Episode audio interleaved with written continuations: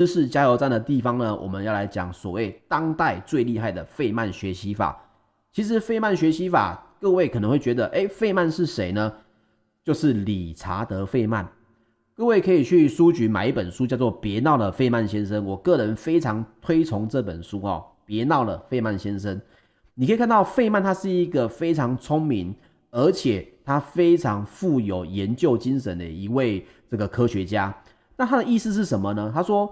费曼呢，他告诉你如何花上只要半个小时或二十分钟，能够去深入理解一个知识点。比如我们现在在公司里面需要接触到一个新的业务，那我怎么样成为我们一群同事里面学习最快，而且学习的最专精，同时不会有什么奇怪的这种呃自我欺骗的问题？你说学习为什么会有自我欺骗？各位，我们都在这个苦读过的人哦，各位应该都有记得一件事情。以前我们这个在坐在书桌前面苦读，我们把一本教科书画了很多的重点，但是你会发现，你脑筋好像在看，你眼睛在看，脑子在动，但是这些知识它没有进去你的脑子。可是呢，你会认为我好像学会了。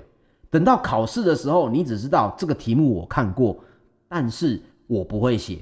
这就是所谓学习的自我欺骗。你认为你懂了，事实上你并没有。那如何能够避免这个点呢？诶，这个点就是我们理查德·费曼先生所提出来的。你要能够知道，必须有哪四步啊？四步，它是可以帮助你避免这种情况，同时可以加强你学习的效率的。我们把它简化为四个单词。第一个叫做 concept 概念，第二个 teach。去教给别人。第三，review 得到评价，再来简化 simplify 把它简化掉。好，那这些东西怎么做呢？我们现在讲第一步哦。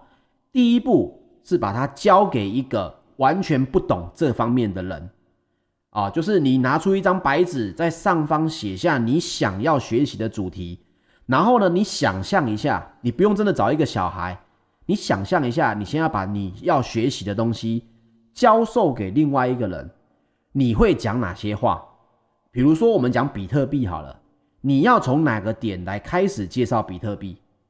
那这里呢，你教授的这些对象，并不是那一些你想象中已经懂比特币的人，而必须是一个他有办法学习，他可能已经十岁，但是他对这个东西是完全不懂的一个孩子，他的词汇量跟他的注意力。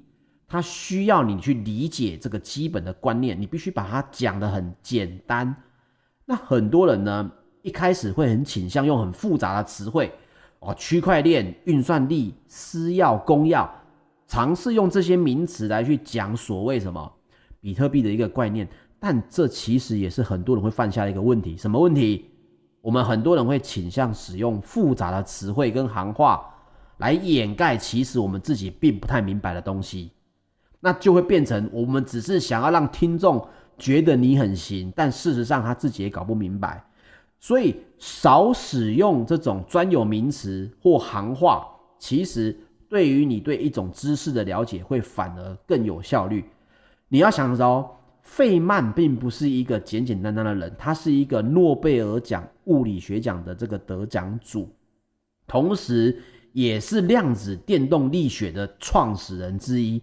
他也曾经参与了美军非常非常多包含核弹的相关知识。你想想看啊，并不是他生下来费曼就懂量子力学，在那个年代当中没有任何一个前导者。那你想想这些东西这么的困难，他要怎么学习？就是他用这个方式把所有东西都给简化，尝试把它交给一个人。好，再来你在教的过程当中，你一定会讲到某个地方会卡壳，会卡住了。你会觉得这个点你好像讲不过去，那怎么办呢？没办法解释的地方怎么办？这时你收到了这个对方或者是你学习的这个人的回馈，或者是你认为你自己讲不下去的时候，你就已经来到了知识的边缘哦，就是你大概就懂到这么多。你卡壳的地方就是你不懂的。那懂得自己能力的界限也是一种能力，你刚刚就确定了一个，这个时候你就开始，我是讲到哪里卡住了。啊，就学习，很多人想要学习股票也是这样子，会遇到一个问题，发现自己讲一讲之后呢，诶，我好像懂股票，讲到某个地方，可是这个地方好像不太懂，他就尝试用很多专有名词来怎么来糊弄自己。那但是这反而是你该从这个点去学习开始的这个好地方哦。所以卡到的地方没有关系，回到原始的材料重新学习，直到你可以用基本的术语去解释这个概念。诶，那么第二步 review 啊，这个评价的部分你就已经做到了。再来第三步，把你的这些东西呢，刚刚可能你只是顺着一遍讲过，好，接下来。你就要建立自己的条理化，也就是说，把你刚刚语言所说的，或你只是写下关键字的东西呢，把它先确保一下，这里面没有使用原材料的那种行话、专有名词、复杂的观念。你必须把你刚刚想的东西用简单的语言来组成一个很流畅的故事。那把这个故事大声的念出来。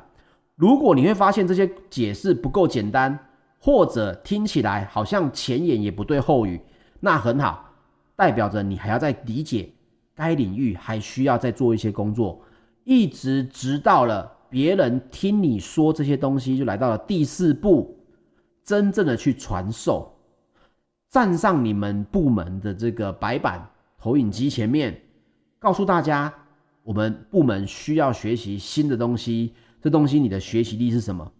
一旦你可以把这个东西侃侃而谈，整个 PowerPoint，整个笔记，你可以用最简单的语言解释原理，解释为什么，解释如何做，而别人问你这当中关键的一些词汇的时候，你也可以用简单易懂的事情来去处理。那么恭喜你，你已经是把费曼学习法发挥得淋漓尽致了，而这样知识对于你来说。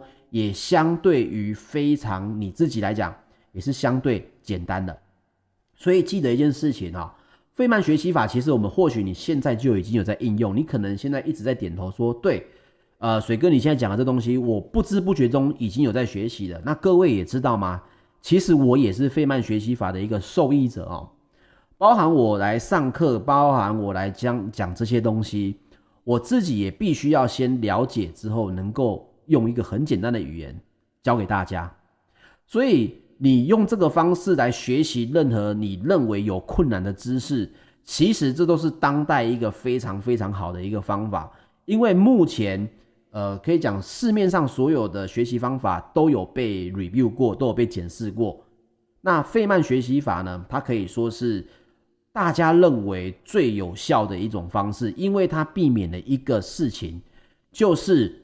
用复杂的词汇跟专有名词去掩盖自己不懂的东西。如果你连自己不懂什么都不知道，那么你当然就没办法教给别人。你没办法教给别人，也就代表着你并没有完全的什么熟悉这个观念。